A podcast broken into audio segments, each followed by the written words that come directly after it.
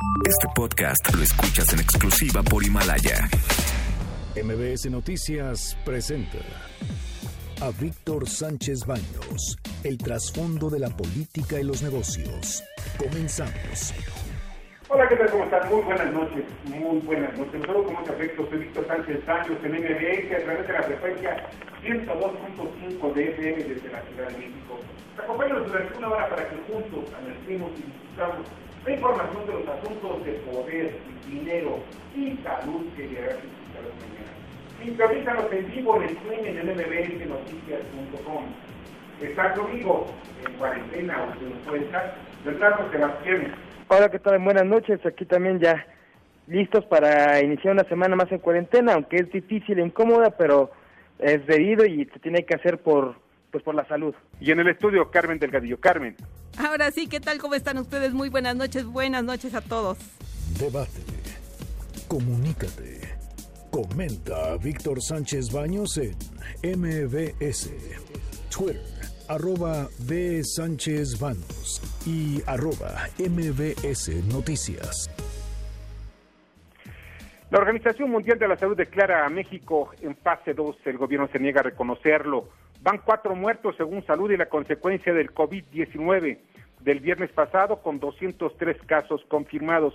Hoy lunes tenemos 365, un 81% más. Además, contamos con 826 nuevos casos sospechosos. En el mundo aumentó 45% el número de enfermos, se registran 378.856 confirmados hasta hace unos minutos, según la Organización Mundial de la Salud. El número de muertos creció 55%, nada más del viernes para acá. Son 16.448 y 11.028 recuperados. Como dato, el tiempo de recuperación de los casos exitosos va entre 8 a 40 días, como ocurrió precisamente en China, donde pues después de la construcción de este, de este edificio que albergó los, lo que es el, el hospital, este súper rápido que construyeron, pues en, en ¿saben ustedes que están saliendo, ya salieron desde la semana antepasada el último, el último paciente, y eso ya fijó una tendencia a la baja de los casos en China. El subsecretario, esta noche, el subsecretario Hugo López Gatel dice que el presupuesto no es raquítico en materia de salud. Dice que históricamente es menor a lo deseable desde los últimos 30 años. ¿Y por qué no lo han mejorado? Pide al reportero que no se meta en esa información de los médicos que ven carencias en los hospitales, porque le hizo un reportero la pregunta. Dijo que tiene el absoluto respaldo del presidente de la República. Sin embargo, las carencias están ahí. No se trata del presupuesto únicamente. Entonces, ¿se debe a qué? Eso es lo que dijo el subsecretario. No es un asunto de presupuesto. Entonces, ¿de qué? No saben utilizar los burócratas de salud, no saben utilizar el dinero y no han comprado los insumos suficientes. Tampoco han logrado eh, y, pues manejar la, la línea de los medicamentos en su máxima expresión para que estén en todos los hospitales. Las carencias están a la vista, ¿eh? no es cosa mía ni tampoco cosa de que veten los, los pacientes ni familiares de los pacientes. No hay medicamentos, no hay insumos, no hay camas para atender a los enfermos. Eso en condiciones normales y en una pandemia, bueno, por eso ya aprendimos a rezar y tiene razón el presidente. Vamos a utilizar lo que sea, desde amuletos, imágenes, lo que sea, porque no nos queda de otro, porque el presupuesto y los hospitales no están para que nos puedan apoyar. ¿Saben ustedes cuántas camas hay por cada 100 mil habitantes en México?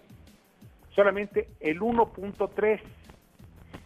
En Alemania, donde ha bajado el número de, casos y está más o menos controlado, que se está también acusando a Angela Merkel que oculta el número de, de enfermos, tiene seis camas por cada 100 mil habitantes, o sea, casi cinco veces más que México.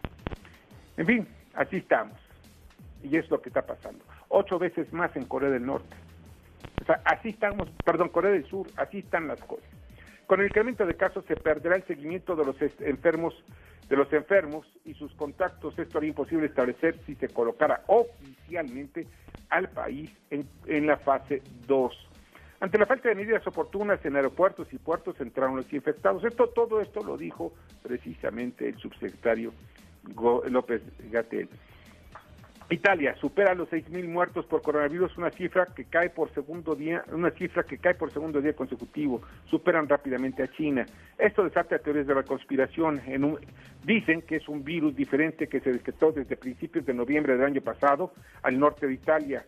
Se trataba, según un informe dado a conocer eh, por eh, un, un médico, que pues simplemente un virus desconocido y extraño provocaba neumonías intensas y severas.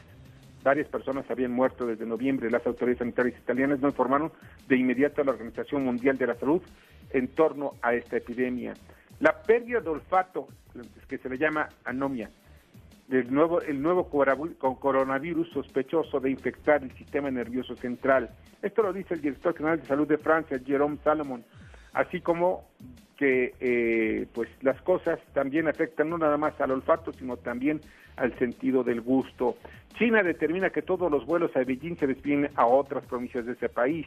También ese país iniciaron el primer ensayo clínico de la vacuna contra la infección del nuevo coronavirus. Desde este fin de semana ya circulan en redes sociales fotos y videos de voluntarios que participan en el proyecto Huawei e implementa, esta es una empresa telefónica, implementa en Ecuador un sistema para detectar COVID-19. España alerta la pandemia está acelerada en ese país. Un escándalo se desató al encontrar en asilos de ancianos a personas muertas en sus camas por falta de atención médica y otros en condiciones infames. Los militares encuentran a esos ancianos alrededor de 20 cadáveres en residencias afectadas por el coronavirus. En América Latina se registran 48 mil contagios, 600 muertos, según la OMS. La Guardia Nacional de Estados Unidos llegó con tropas a petición del gobernador de Nueva York para controlar a la gente que sigue saliendo de sus casas y rompe la cuarentena. Miami Beach es la primera ciudad en Florida en ordenar en ordenar confinamiento obligatorio por el coronavirus. Cuba prohíbe viajar a sus ciudadanos extranjeros, aísla a todos los turistas en hoteles. Francia permite salir solo una hora a sus ciudadanos, autoriza el uso de cloroquina, un agresivo antipalúdico para enfermos de coronavirus. Francia envía sus enfermos graves por este virus a Alemania, Suiza y Luxemburgo. Superan 2.000 los muertos del COVID del COVID-19 en Canadá. Y también los afectados por, por coronavirus, Santander, BBA y otros seis bancos españoles aplazan en España, que quede claro, tres meses el pago de alquiler para familias del Fondo Social. La pandemia de Nicolás Maduro, una enfermedad de ricos, dice él, creada por Estados Unidos. Digo, no faltaba la declaración aberrante por no calificarla de otra manera del día. Angela Merkel da negativo en la primera prueba de coronavirus. El gobierno británico de, recrimina los comportamientos egoístas y no descarta el confinamiento contra el coronavirus. En Estados Unidos los Spring Breakers están ya regresando a sus casas, pero algunos de ellos dicen que pueden llevar el virus a sus casas y enfermar a sus familiares. Alemania sumó otros 4.000 contagios para superar los 28.000, perdón, 22.000 y 86 fallecidos por esta pandemia. Arranca Susana Distancia en México. Bueno, ojalá funcione. Es una muy buena puntada, pero pues ojalá funcione. Todo lo que sirva para que se logre el aislamiento es excelente. En otras informaciones, el petróleo sigue abajo, sigue fuera del rango de seguridad de las estimaciones que fijó para este año el Congreso de 49 dólares. Se cotizó en 15.33 pesos. La bolsa mexicana tuvo una pérdida de 4%, el Dow Jones cerró también con una caída de 3.04. También la misma suerte para Corea del Sur, 5.34 a la baja, Shanghai 3.11, Brasil 5.22, Alemania en su DAX también cae 2, 3%, España 3.31, Francia 3.32, Italia 1.09. El dólar se cotizó en México hasta en 25 pesos con 70 centavos en Banorte e ICE. Es fuerte el malestar en otro, en otro tipo de, de informaciones es fuerte el malestar del sector privado por el sondeo que se dice consulta, entre comillas, para la instalación de una cervecera de Constellation Brands en Mexicali. Mil personas se negaron a su instalación porque usan el agua de la región. La empresa es la más interesada en tener agua y esto provocó también que los organismos empresariales, y es una alerta para los inversionistas extranjeros que no vengan a México. Aquí pueden, ya está construida la planta, la planta cervecera ya está construida, nada más falta echarla a andar. Pero pues las cuestiones políticas, y ya saben ustedes, Morena se le ocurrió, pues vamos a meter esto, ¿por qué? Pues porque de una vez vamos a quedar bien con un grupillo de ahí que se encuentran en contra de esto, de, tomar el agua de los mantos regionales. Así son las cosas, así se están dando las cosas en México, lo cual, pues de verdad, es algo gravísimo. Se va a tener que pagar y se tendrá que pagar una indemnización por esta planta que incrementa el valor a lo que es el avión presidencial. Entonces, en este gobierno no hay una austeridad, sino que se gastan otras cosas. Pues sí, vamos a ver cómo sale la indemnización, porque, repito, ya está construida. Y miren, estas son las expresiones y las historias de hoy. Estas son las voces de los líderes del gobierno en el mundo. Y precisamente... Es una amenaza para la humanidad. Sociedad es gigantesca. Hay muchos análisis en el mundo ya que demuestran que el coronavirus puede ser una cepa creada para la guerra biológica contra China. Hemos decidido suspender el pago de la cuota de energía eléctrica por tres meses del recibo de agua igual que el recibo de energía eléctrica. Se suspende por tres meses eh, la cuota de teléfono, de cable e internet. Se suspenden también los pagos de crédito de las casas comerciales, si sacó un televisor, una refrigeradora. También se suspenden eh, los créditos de las eh, ventas de carros o de motos. También no tiene que pagarlos, se aplica para estas medidas. Vamos a prohibir los eventos multitudinarios en aquellas regiones en donde se presente el coronavirus para que no pueda, para que tengamos la posibilidad de que no haya una mayor expansión. Eso implicaría espectáculos deportivos o de cualquier índole. En el momento en que se presentara en un departamento un caso, estaremos preparando lugares de cuarentena fuera de áreas hospitalarias si fuera el caso, porque se sobrepasara la capacidad de los hospitales o en los hospitales. Por ese decreto, a partir de las cero hora de mañana, deberán someterse al aislamiento social preventivo y obligatorio. Esto quiere decir que a partir de ese momento nadie puede moverse de su residencia. Todos tienen que quedarse en sus casas. Hemos visto cómo se cumplían los peores pronósticos y todos se aproximaban a escenarios de auténtica calamidad. Hemos visto cómo todos los gobiernos, sin excepción alguna, han ido adoptando medidas extremas para proteger la salud de los ciudadanos y salvaguardar también sus economías. Nuestro país también está soportando la emergencia sanitaria más grave del último siglo, una catástrofe para la que la humanidad no estaba preparada pese a los avisos de las pandemias sufridas en las últimas décadas como el ébola o como el SARS. La situación actual es que España desgraciadamente se encuentra entre los países más afectados de Europa y también del mundo. En estos momentos están registrados cerca de 25.000 casos y, y, han fallecido, desgraciadamente, 1.326 compatriotas. Tenemos además 1.612 compatriotas en UCIs y hemos alcanzado, esta es la gran esperanza, 2.640 recuperados. Lamentablemente, los casos diagnosticados y fallecidos van a aumentar en los próximos días. Lo he dicho en otras comparecencias. Estamos en un momento muy crítico y van a llegar días muy duros, para los cuales nos tenemos que preparar desde el punto de vista psicológico, emocional. Ernst. Nehmen Sie es auch ernst. Seit der deutschen Einheit, nein, seit dem Zweiten Weltkrieg gab es keine Herausforderung an unser Land mehr, bei der es so sehr auf unser gemeinsames, solidarisches Handeln ankommt. Ich versichere Ihnen, die Bundesregierung tut alles, was sie kann, um die wirtschaftlichen Auswirkungen abzufedern und vor allem um Arbeitsplätze zu bewahren. Wir können und werden alles einsetzen, was es braucht, um unseren Unternehmen und Arbeitnehmern durch diese schwere Prüfung zu helfen. To unleash the full power of the federal government in this effort today, I am officially declaring a national emergency. Two very big words. The action I am taking will open up access to up to $50 billion of very importantly, very important and a large amount of money for states and territories or localities in our shared fight against this disease. In furtherance of the order, I'm urging every state to set up emergency operation centers effective immediately. Françaises, Français, mes chers compatriotes, jeudi soir, je me suis adressé à vous pour évoquer la crise sanitaire que traverse notre pays. Jusqu'alors, l'épidémie de Covid-19 était peut-être pour certains d'entre vous une idée lointaine. Elle est devenue une réalité. Immediate. The coronavirus is the biggest threat this country has faced for decades, and this country is not alone. All over the world, we're seeing the devastating impact of this invisible killer. And so tonight, I want to update you on the latest steps we're taking to fight the disease and what you can do to help. In other countries that also have fantastic healthcare systems, el coronavirus that is the moment of real danger.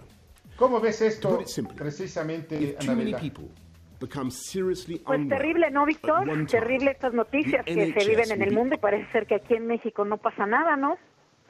Ese es el asunto. ¿Te parece bien que escuchemos a ver si Ya ya están listos los, los, los audios de los gobernadores. Vamos a escuchar vamos qué con los está pasando en gobernadores. México. Adelante.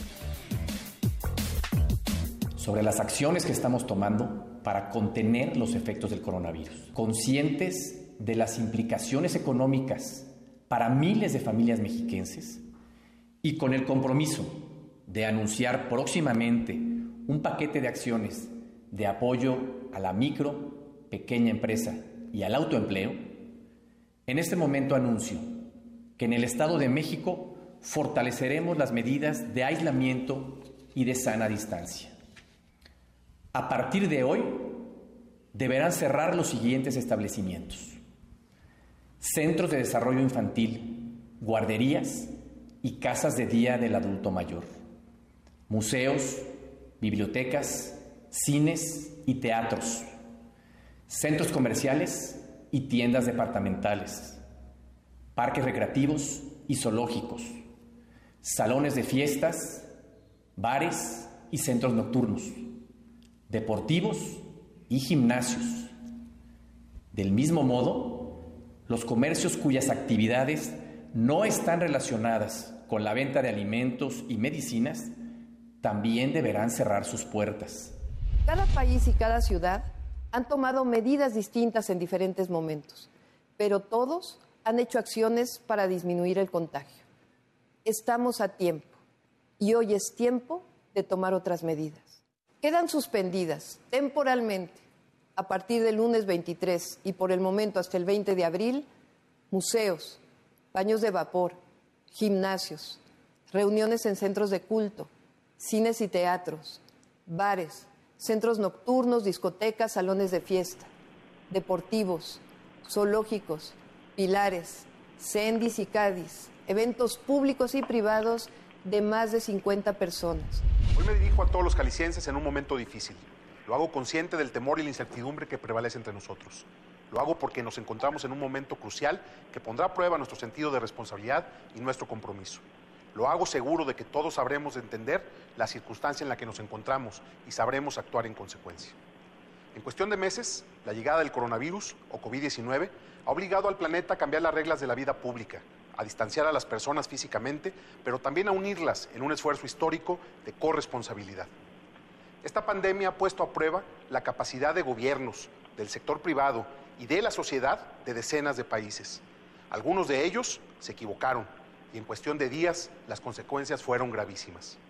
Ejemplos como el de Italia o España y hoy los Estados Unidos nos enseñaron que no actuar a tiempo por cuidar a la economía antes que a la salud los llevó a quedarse sin economía y sin salud, a perder miles de vidas y a poner en riesgo la de millones.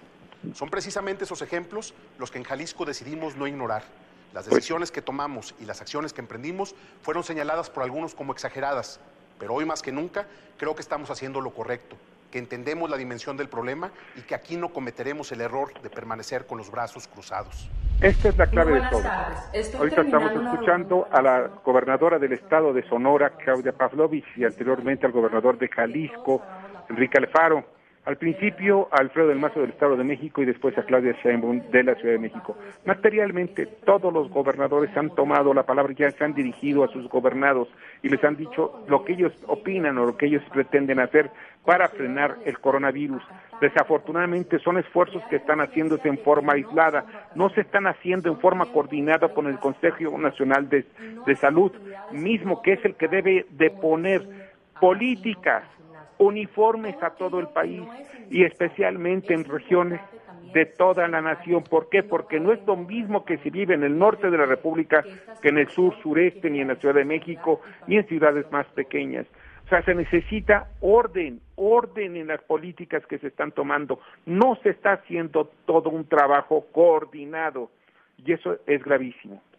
A nivel mundial, muchos especialistas que he leído y he escuchado han quedado de acuerdo en que si hubiera habido un orden y todos hubieran estado de acuerdo desde el principio en el que se declaró pandemia, epidemia en China, esto no se hubiera expandido a otros países de la manera que fue. Y esto hubiera puesto límites en aeropuertos como los de la Ciudad de México. ¿Cómo ves, Anabela? Pues mira, yo estoy viendo, les recomiendo a todos los que nos escuchan eh, meterse un link que se llama coronavirus.app, es la app del coronavirus, que en línea te dice cuántos son los casos totales que hay en el mundo, cuántos muertos, recuperados, enfermos. Al día de hoy, ahorita hay 380.753 casos totales. México estamos en una en un lugar entre Egipto y Bahrein y Perú, cercano también de Hong Kong. Eh, y un poquito arriba que Estonia. Estamos en ese grupo de, de otros países cercanos con apenas tres, reportamos tres muertos. Cuatro muertos. Mira, acaba de cambiar la cifra en este instante, ya van cuatro muertos. A ver, vamos a ver quién es el cuarto muerto que se acaba de agregar en este instante a la lista de México. Sí, es lo que dio a conocer hace unos minutos precisamente Hugo López Gatel durante su conferencia de prensa. Fíjate que, eh, Anabela, Bernardo, lo que estoy viendo aquí es que si no nos ponemos en orden, si no ponemos todo lo que nosotros necesitamos, esto va a ser un auténtico caos. caos. Vamos a ver qué es lo que dicen también, porque el presidente Andrés Manuel López Obrador habló este fin de semana en una fondita precisamente sobre lo que pues pues escuchémoslo, porque eso es más importante. No panicarnos. Vamos hacia adelante y no dejen de salir. Todavía estamos en la primera fase. Ya nosotros, yo les voy a decir cuándo no salgan. Pero si pueden hacerlo y tienen posibilidad económica, sigan llevando a la familia a comer a los restaurantes, a las fondas, porque eso es fortalecer la economía familiar, la economía popular. No ayudamos si nos paralizamos sin ton ni son, de manera exagerada. Vamos a seguir haciendo la vida normal y en su momento el presidente les va a decir cuándo hay que guardarnos. Bueno. de broma. Bueno, parece broma, pero vamos a escuchar a ver qué, lo que está en redes sociales como Ten Topic, precisamente la cantante mexicana Talía en la primera fase. No, ya nosotros, yo les voy a decir, cuando No, no está bien congregarnos. no, no está bien salir agrupados. No está bien salir. Pues, los profesionales de la salud nos han indicado constantemente que tenemos que estar solitos. ¿Cómo que? Porque eso es fortalecer. No, por favor, señores, ¿por qué no debemos salir? porque no sabemos si estamos infectados o no. Por lo tanto, podemos seguir propagando el virus sin ni siquiera saberlo.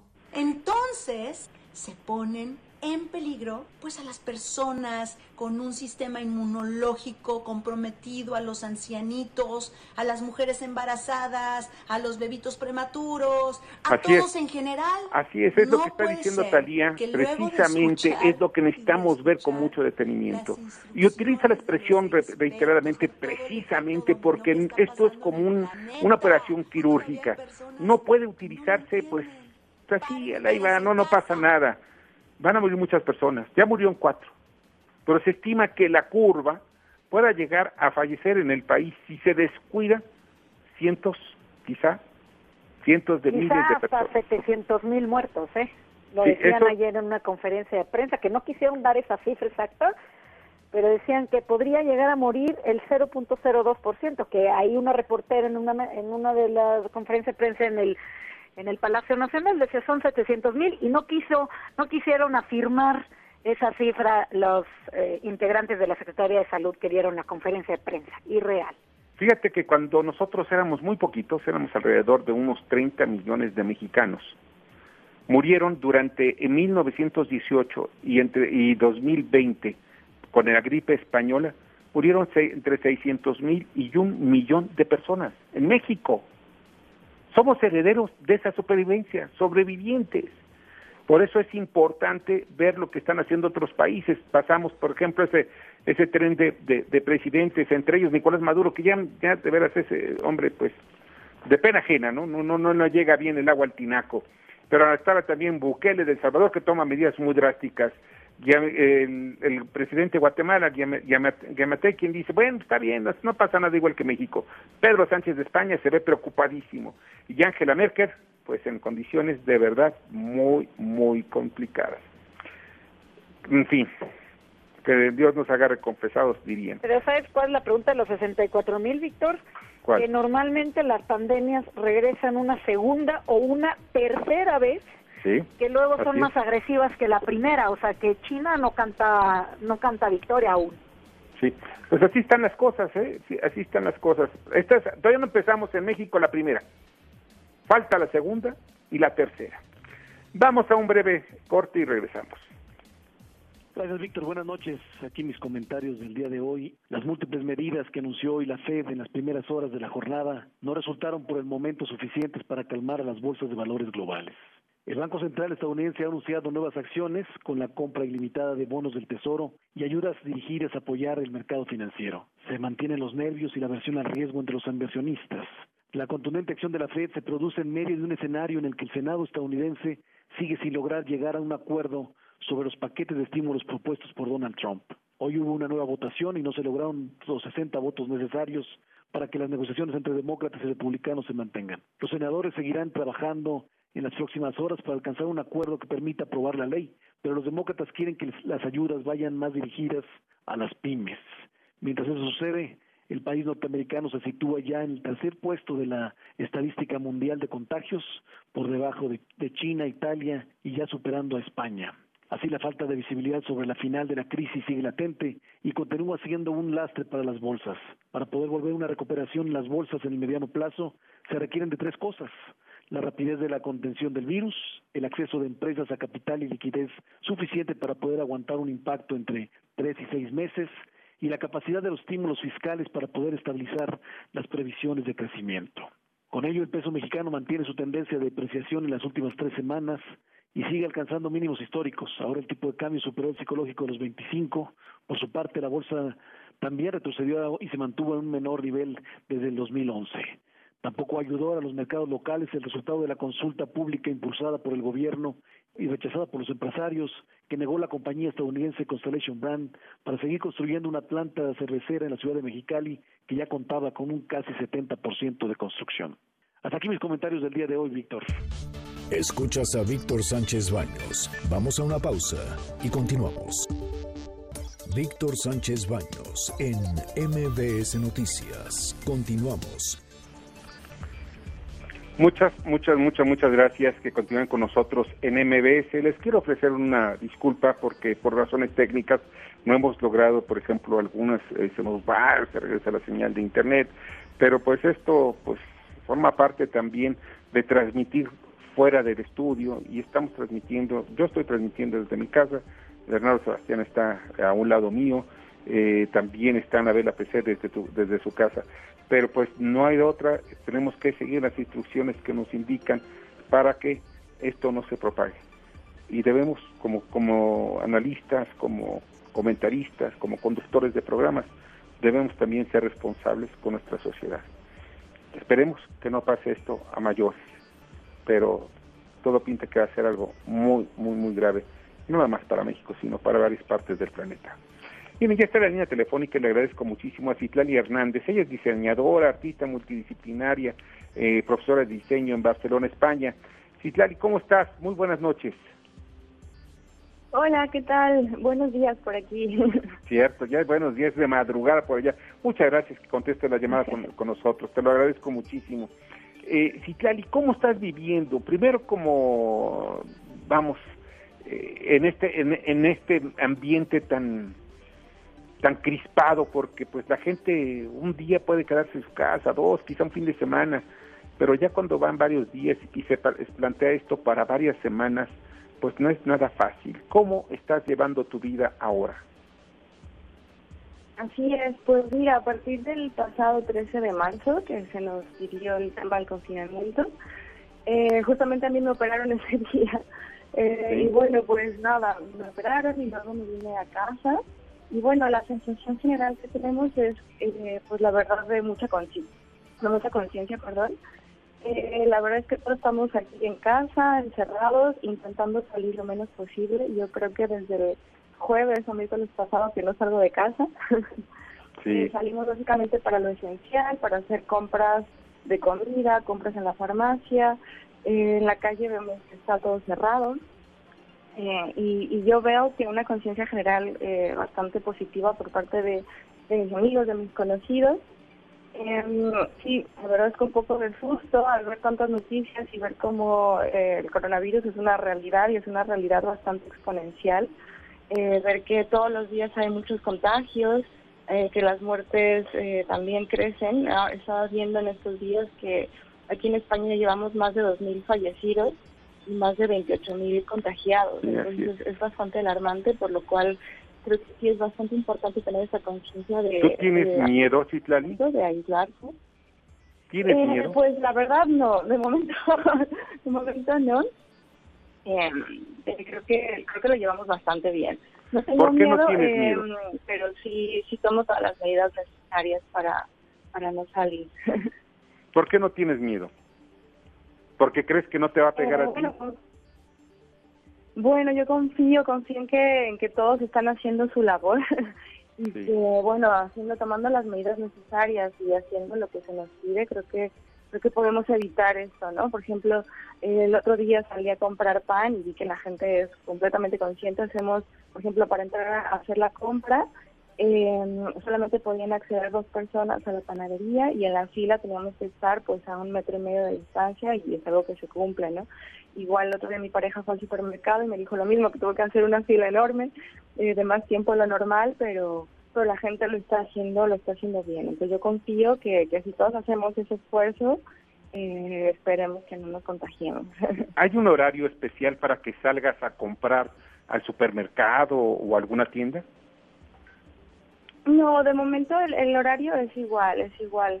Entonces, en ese sentido, o sea, es, es igual. O sea, lo, lo que sí es que no todo está abierto, ¿no?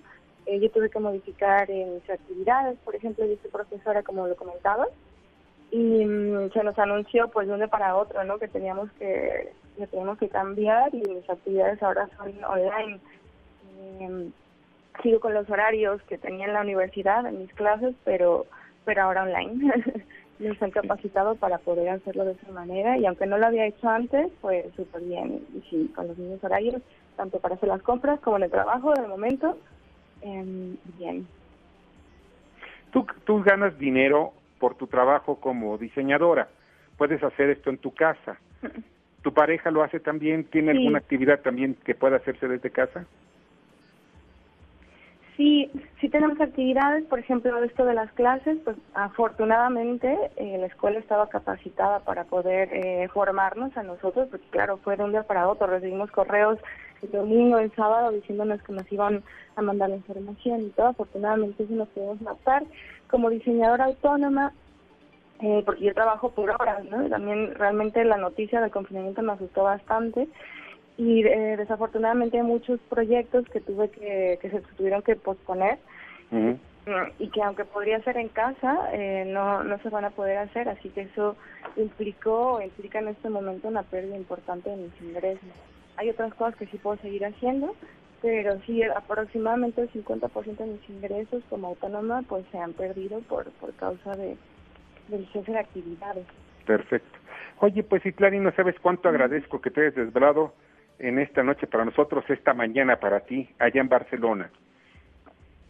Claro que sí. Eh, si me permites decir una última cosita sobre Dime, que me preguntaba si tenía miedo, te comentaba que confío mucho en, en- en la conciencia de la gente y también veo que tanto aquí como en México se están organizando grupos de jóvenes eh, que saben imprimir en 3D, que saben diseñar. Yo mismo, yo misma estoy aquí en un grupo en el cual se están, estamos haciendo viseras de protección, ya que eh, los hospitales y algunos sitios no cuentan con el material suficiente para proteger a su personal. Entonces aquí estamos eh, or- organizados creando unas viseras de protección y en México veo que también. Entonces lo que te digo, si todos somos conscientes y colaboramos, creo que podemos ayudar a, que esto no se propague. Tienes toda la razón del mundo, Citlali. Te agradezco mucho, de veras. Muchas gracias y espero que sea llevadera esta, esta cuarentena. Mucha suerte. Claro que sí. Hasta luego. Hasta luego, que te vaya bien, Citlali Hernández desde Barcelona. Y ya está también la línea telefónica a Dulce Ramos, quien es gerente de programas para medios de noticias de Facebook. ¿Cómo estás, Dulce? Muy buenas noches.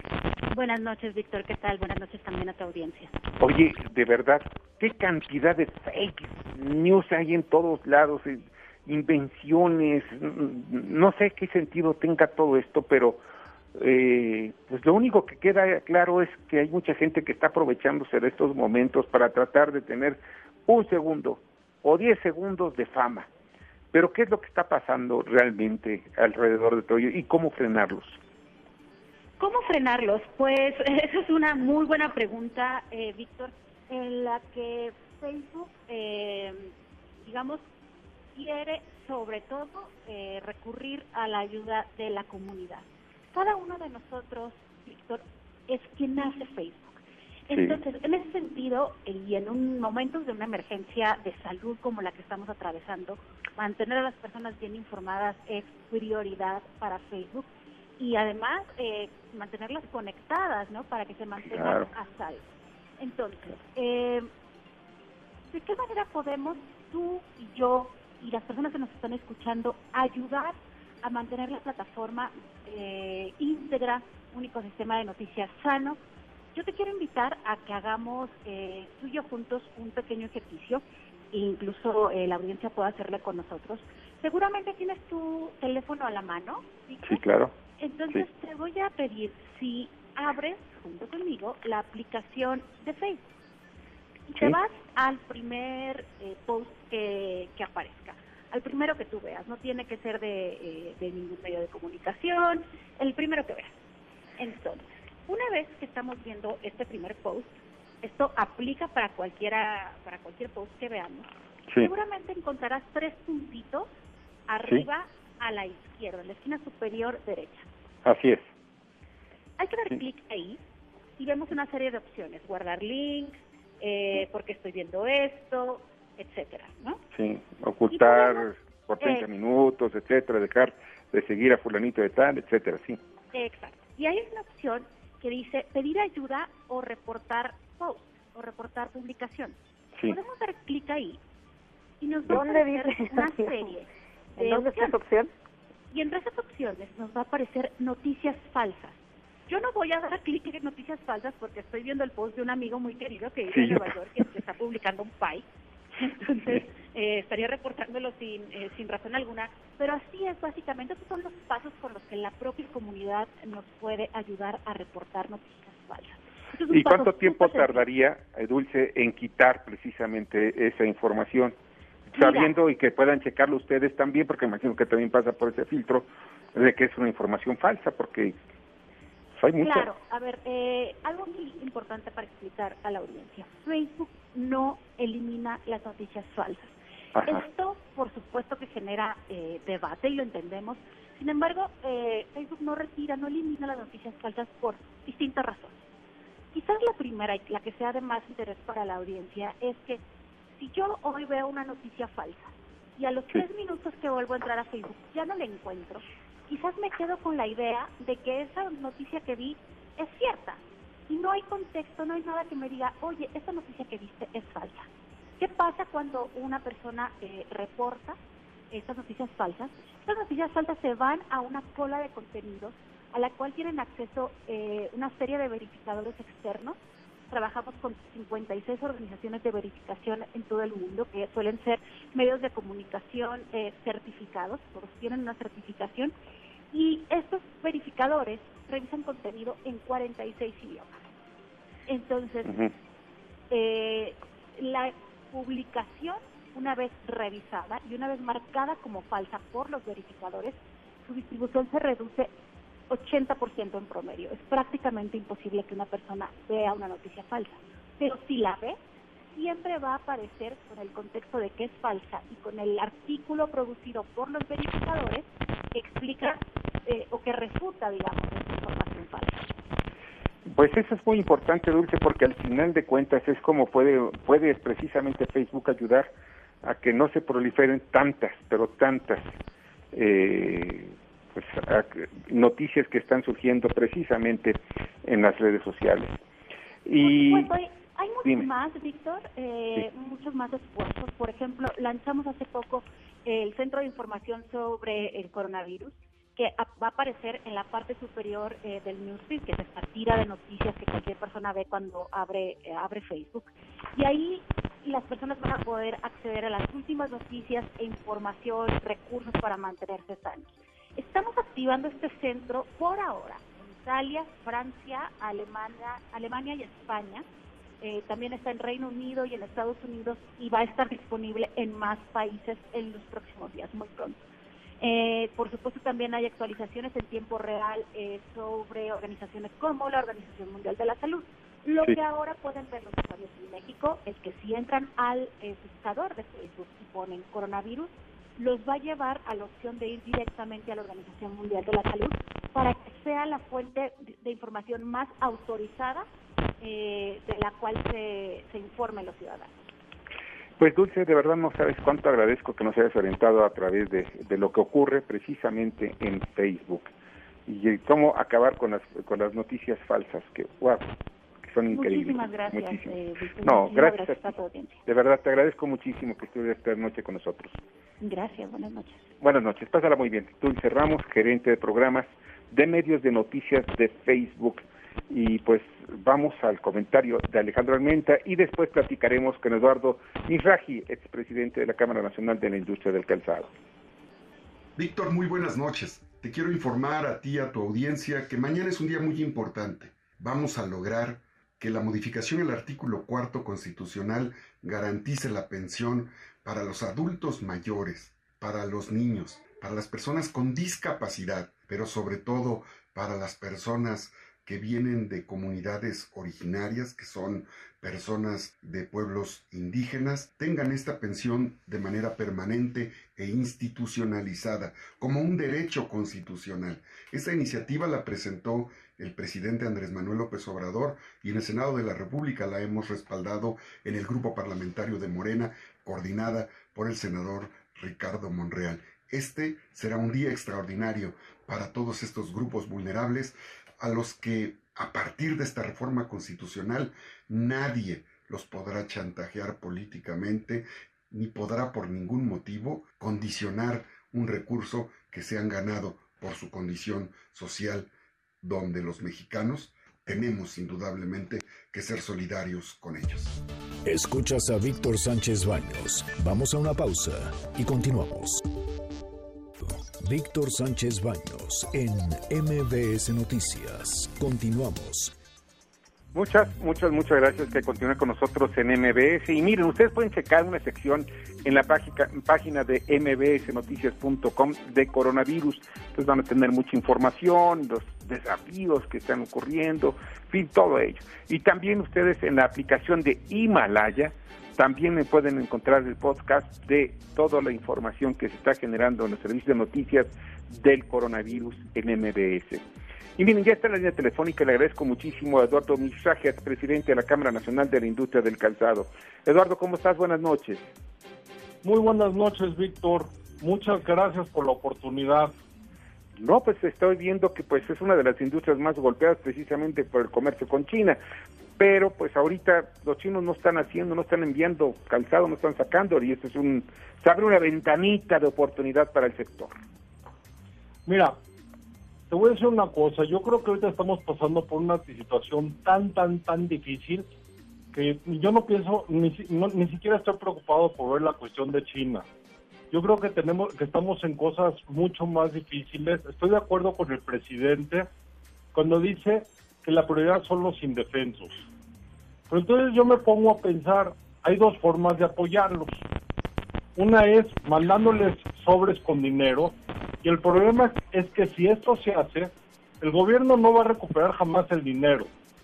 Además, morirán las empresas donde trabajan. Al comenzar el quebradero de empresas, no habrá dinero público, ni privado, ni fondos internacionales que quieran venir a México a perderse comenzarán el hambre, la desesperación y los desórdenes sociales. Así de feo la veo. Y luego pienso, la segunda sería convertir a la iniciativa privada en un brazo del gobierno que le sirva para mantener el empleo y los ingresos de los mexicanos. Entonces necesitamos trabajar de la mano gobierno y empresarios para sacar adelante al país y apoyar a los más necesitados. Claro, pero nuestro presi- nomás permíteme que te diga, mira, nuestro presidente quiere ser recordado en la historia como el hombre que transformó positivamente a México y no como quien lo destruyó. Y esto él bien lo sabe. Entonces, hoy se necesitan hacer acciones de corto plazo, de cosas inmediatas, inmediatas.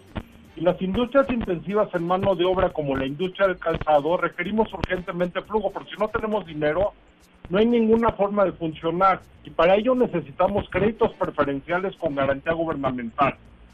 Diferimentos parciales o totales de pago de electricidad y seguro social sin actualizaciones ni recargos. Cero pago de capital en créditos ya contratados y renegociación o condonación de temas fiscales originados en administraciones anteriores. Aquí el gobierno sí va a recuperar su dinero, más tarde, pero lo va a recuperar. Además va a lograr su- los objetivos de que los necesitados tengan sustento. Entonces yo creo que como dice el presidente es tiempo de abrazarnos. No sé tú qué opines. Mira, lo que pasa es esto, lo que es precisamente la pregunta que te hago, porque independientemente ya sabemos que pueden venir cosas gravísimas, catastróficas, pero lo importante también es saber qué es lo que van a hacer los empresarios, porque esto no nada más es papi gobierno, es también qué No, responsabilidad es- tienen los empresarios. Claro. Mira, te voy a decir lo que vamos a hacer. Porque el dinero, todos- así como ve las cosas, te, voy a decir una cosa, Eduardo, como ve las cosas, no creo que llegue, llegue esta, la cuarta transformación, les vaya a decir, voy a rescatar el sector del zapato, voy a rescatar el, el, el- el sector automotriz. No, les va a decir, ¿saben qué, señores? Rásquense con sus propias uñas. Un momento, es que lo que yo estoy proponiendo no es precisamente que nos rescaten, lo que estoy proponiendo es que todos nos estiremos. Yo estoy diciendo, por ejemplo, acá, yo digo créditos preferenciales con garantía gubernamental. Acá no el gobierno no está poniendo un centavo, lo único que está poniendo es la garantía para que paguemos. Y por supuesto que puede poner reglas de que el que se salte o el que cree un acto de corrupción o lo que sea, lo metan a la cárcel. Pero en este momento las circunstancias están por encima de nosotros los empresarios solos. O sea, si tú me dices ahorita, oye viejito, ponte a fabricar zapatos como loco, todo mundo te los va a comprar, eso no va a pasar. Ahorita, hoy por ejemplo, el gobierno de del Estado de México decretó, por lo menos en Naucalpan, van a cerrar todos los comercios. La gente no va a tener dinero para comprar. Eh, Van a tener que despedir no sé cuántos meseros, a cuántas gentes que están trabajando y todo, que no van a tener dinero. Entonces no me digas, oye viejito, pues invéntales dinero para que te compren y para que se vuelva a mover la economía. Esto tiene que ser un trabajo de la mano entre la, entre la iniciativa privada y el gobierno. Y si Claro. el gobierno se desdice y dice, oye, pues yo le voy a mandar a, lo, a, a- a- solamente a los adultos mayores, les voy a mandar dinero y se para que ellos se lo gasten, pues se lo van a gastar, pero él nunca lo va a recuperar. Y Claro. aparte de que no va a recuperar el dinero, todos vamos a tronar. No, Sí, o- esa es la o clave, ¿Cómo Eduardo, la ves? Eduardo. Es sentido común. Sí, esa es la clave de todo. O sea, estamos viendo momentos inéditos en la historia de la humanidad y en la historia del país. Y precisamente con un gobierno que no creo que vaya a estar de- destinando recursos precisamente al sector empresarial. Y ya lo dijo el presidente, no va a haber rescate de empresas. Bueno, está bien que no haya rescate, se les pide créditos. Dentro de unos días, seguramente la- cuando ya se aplique oficialmente, aunque ya estemos en la fase 2, cuando ya se aplique van a decir, señores, yo creo que sí vamos a darles algo, algo de, vamos a darles algunos estímulos, o bien fiscales o bien de crédito con el aval del gobierno. Pero pues todavía esto está Es que, pendiente. mira, yo te voy a decir una cosa, no, no es de que requiramos estímulos, lo que necesitamos es todos estirar la liga. Nosotros también como empresarios tenemos que buscar la forma de que nuestros precios no suban, o sea, entender que este es un año de sacrificio para todos los mexicanos para que salgamos adelante. Pero si Bueno, en este es- momento unos difícil. decimos que no Que queremos apoyar y los otros decimos que sí y nos andamos peleando entre nosotros, no vamos a salir adelante. Entonces yo lo único que oigo, oigo es que todos hablamos mal del gobierno y el gobierno habla mal de nosotros. Ya dejémonos de pelear. Es un momento en el que nos tenemos que unir y darnos la mano para sacar el país adelante. Entonces yo ya no creo, yo sí creo que el gobierno nos va a apoyar. Yo no creo que el, yo no creo que el, el licenciado López Obrador desee es- que, su- que en, el- en los libros de historia dentro Ajá. de 10 años se diga que el presidente que destruyó a este país se llamó Andrés Manuel López Obrador. Él lo que quiere es quedar en la historia como un Juárez, quiere quedar en la historia como un Madero, él lo ha dicho, como un Hidalgo, como esas gentes. No quiere ser el tipo que destruyó el país y que lo dejó peor que Venezuela. Así es. Digo, no es Bueno, tonto Eduardo, el señor. Eduardo, de veras te agradezco mucho. Lo que pasa es que nos está ganando el tiempo, ¿ves? Yo me gustaría platicar un montón de tiempo contigo, pero pues ya sabes cómo es esto de la radio. Te agradezco mucho que hayas estado con nosotros y quedó tu mensaje al aire. Mil gracias, que Dios te bendiga. Igualmente, que la pases bien y que tengas voz de profeta. Eduardo Órale, gracias. el presidente de la Cámara de la Industria del Calzado. Vamos a un corte y regresamos. Escuchas a Víctor Sánchez Baños. Vamos a una pausa y continuamos. Víctor Sánchez Baños en MBS Noticias. Continuamos. Muchas, muchas, muchas gracias que continúen con nosotros en MBS. Y pues vamos brevemente a algunas de las columnas políticas y las otras las pueden escuchar en nuestras, en nuestras redes sociales. De esas columnas políticas y financieras que leerán y escuchar, leerán el día de mañana los periódicos diarios de la Ciudad de México. Rogelio Varela, adelante. Muchas gracias, Víctor. Buenas noches a todos. El tipo de cambio escala un nuevo máximo histórico y cotiza en su operación interbancaria arriba de los 25 pesos. Mañana en corporativo en el Heraldo de México. Muchas gracias, Rogelio. Adrián Trejo. El gobierno de la República anunciará mañana por la mañana en la conferencia del presidente López Obrador las medidas que se supone serán radicales para contener el contagio del coronavirus. Se anunció que aumentaron de domingo a lunes 51 casos de coronavirus confirmados. De este tema les vamos a platicar mañana en la Divisa del Poder, la columna que ustedes pueden leer diariamente en el periódico 24 horas. Rosario Vilés, A hola. pesar del pánico que se ha desatado en todo el mundo por la crisis del coronavirus, tendríamos que tomar las cosas con más calma porque lo cierto es que el mundo no puede permanecer en bancarrota. Sin duda, algo se hará. Esto y más pueden leer mañana en la crónica de hoy. Les ofrezco una disculpa a todos mis compañeros eh, eh, columnistas, pero eh, la cuestión del tiempo. Ya nos vamos. Les agradezco muchísimo eh, que hayan estado con nosotros. Muchas gracias a Carmen Delgadillo, allá en la reda- la redacción, en la producción está Jorge Romero, Fernando Moxuma en la redacción. Eh, muchas gracias a Anabela Peseda, aunque sea Buenas noches. con estas técnicas, pero ya sabes, las cuestiones técnicas nos fallaron, pero ahí van. Hernando Sebastián, muchas gracias, que la pases muy bien. Y también a Héctor Zavala, allá en los controles. Yo soy Víctor Sánchez Baño y les deseo que pase una noche sensacional. Las opiniones vertidas en este programa son única y exclusivamente de estricta responsabilidad de quien las expresa.